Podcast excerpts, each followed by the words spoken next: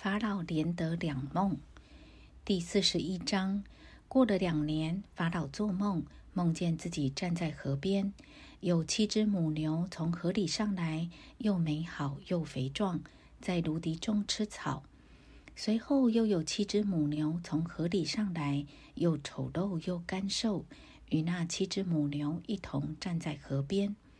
这又丑陋又干瘦的七只母牛吃尽了那又美好又肥壮的七只母牛，法老就醒了。他又睡着，第二回做梦，梦见一颗麦子长了七个穗子，又肥大又佳美。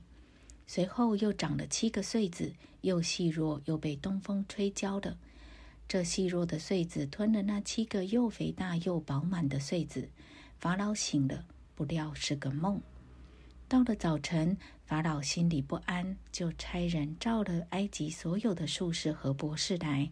法老就把所做的梦告诉他们，却没有人能给法老圆解。九正见约瑟，那时九正对法老说：“我今日想起我的罪来。从前法老恼怒臣仆，把我和善长下在护卫长府内的监里。我们二人同夜各做一梦。”各梦都有讲解，在那里同着我们有一个希伯来的少年人，是护卫长的仆人。我们告诉他，他就把我们的梦圆解，是按着个人的梦圆解的。后来正如他给我们的圆解的成就了。我官复原职，善长被挂起来了。法老随即差人去召约瑟，他们便急忙带他出监，他就剃头刮脸。换衣裳，进到法老面前。法老对约瑟说：“我做了一梦，没有人能解。我听见人说，你听了梦就能解。”约瑟回答法老说：“这不在乎我，神必将平安的话回答法老。”法老对约瑟说：“我梦见我站在河边，有七只母牛从河里上来，又肥壮又美好，在芦荻中吃草。”随后又有七只母牛上来，又软弱又丑陋又干瘦，在埃及遍地，我没有见过这样不好的。这又干瘦又丑陋的母牛吃尽了那已先的七只肥母牛，吃了以后却看不出是吃了，那丑陋的样子仍旧和先前一样，我就醒了。我又梦见一颗麦子长了七个穗子，又饱满又佳美。随后又长了七个穗子，枯槁细弱，被东风吹焦了。这些细弱的穗子吞了那七个佳美的穗子。我将这梦告诉了术士，却没有人能给我解说。约瑟为法老解梦。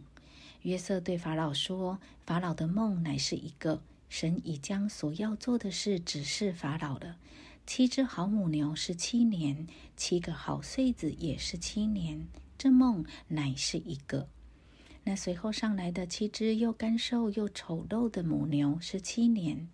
那七个虚空被东风吹焦的穗子也是七年，都是七个荒年。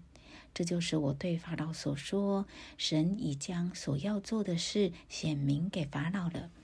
埃及遍地必来七个大丰年，随后又要来七个荒年，甚至埃及地都忘了先前的丰收，全地必被饥荒所灭。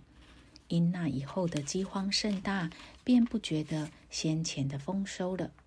至于法老两回做梦，是因神命定这事，而且必速速成就。所以法老当拣选一个有聪明、有智慧的人，派他治理埃及地。法老当这样行，又派官员管理这地。当七个丰年的时候，征收埃及地的五分之一，叫他们把将来丰年一切的粮食聚敛起来，积蓄五谷，收存在各城里做食物，归于法老的手下。所积蓄的粮食可以防备埃及地将来的七个荒年，免得这地被饥荒所灭。法老立约瑟为埃及宰相，法老和他一切臣仆都以这事为妙。法老对臣仆说：“像这样的人，有神的灵在他里头，我们岂能找得着呢？”法老对约瑟说：“神即将这事都指示你，可见没有人像你这样有聪明有智慧。你可以掌管我的家，我的民都必听从你的话。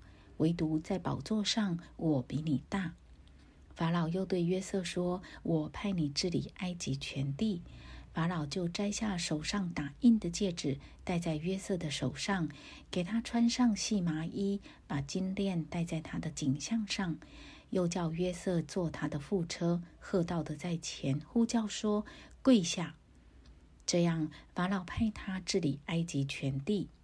法老对约瑟说：“我是法老，在埃及全地若没有你的命令，不许人擅自办事。”法老赐名给约瑟。叫撒巴纳勒巴内亚，又将安城的祭司波提菲拉的女儿雅西娜给他为妻。约瑟就出去巡行埃及地。约瑟见埃及王法老的时候，年三十岁。他从法老面前出去，遍行埃及全地。七个丰年之内，地的出产极丰极盛。约瑟聚敛埃及第七个丰年一切的粮食，把粮食积存在各城里，各城周围田地的粮食都积存在本城里。约瑟积蓄五谷甚多，如同海边的沙，无法计算，因为谷不可胜数。荒年未到以前，安城的祭司波提菲拉的女儿雅西娜给约瑟生了两个儿子。约瑟给长子起名叫马拿西。因为他说：“神使我忘了一切的困苦和我父的全家。”他给次子起名叫以法莲，因为他说：“神使我在受苦的地方昌盛。”埃及地的七个丰年一完，七个荒年就来了。正如约瑟所说的，各地都有饥荒，唯独埃及全地有粮食。及至埃及全地有了饥荒，众民向法老哀求粮食。法老向他们说：“你们往约瑟那里去，凡他所说的，你们都要做。”当时饥荒遍满天下，约瑟开了各处的仓，要粮给埃及人。在埃及地饥荒甚大，各地的人都往埃及去，到约瑟那里要粮，因为天下的饥荒甚大。